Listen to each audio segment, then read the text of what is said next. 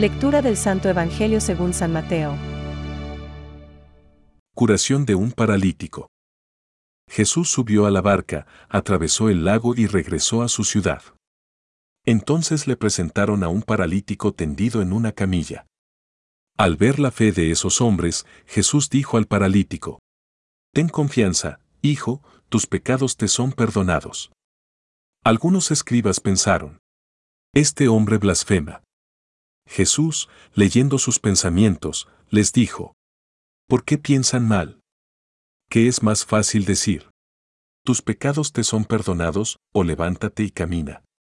Para que ustedes sepan que el Hijo del Hombre tiene sobre la tierra el poder de perdonar los pecados, dijo al paralítico, levántate, toma tu camilla y vete a tu casa. Él se levantó y se fue a su casa.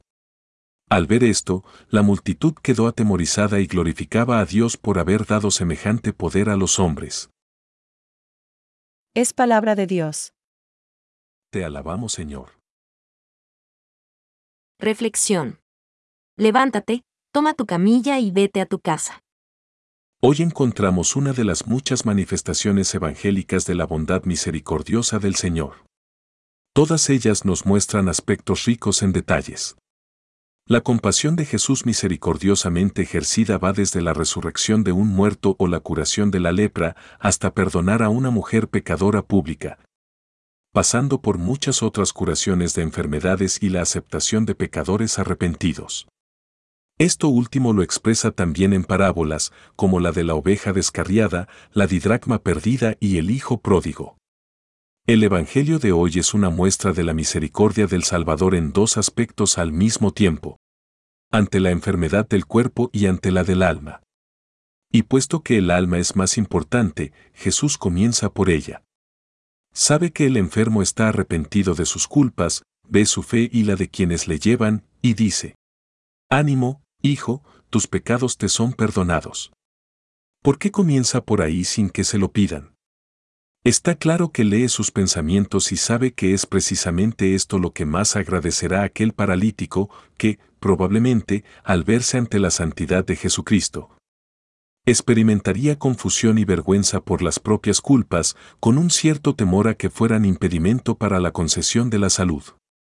El Señor quiere tranquilizarlo no le importa que los maestros de la ley murmuren en sus corazones.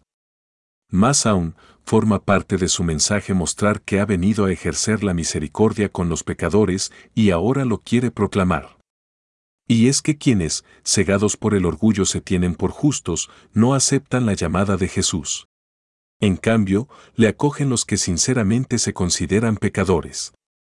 Ante ellos Dios se vaya perdonándolos. Como dice San Agustín, es una gran miseria el hombre orgulloso, pero más grande es la misericordia de Dios humilde. Y en este caso, la misericordia divina todavía va más allá. Como complemento del perdón le devuelve la salud.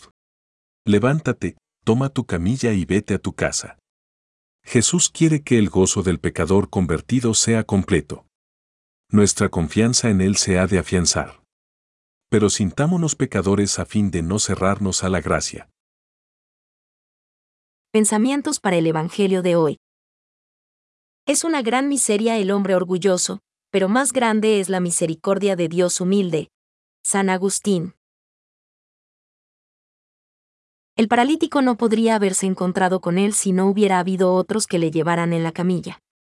Es siempre hermoso poder contar con personas que nos acercan a Jesús con el ejemplo de sus buenas obras. La santidad personal ayuda a otros a ser santos. Benedicto XVI. Dios nos ha creado sin nosotros, pero no ha querido salvarnos sin nosotros. San Agustín.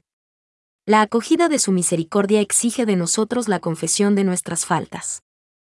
Catecismo de la Iglesia Católica, número 1.847.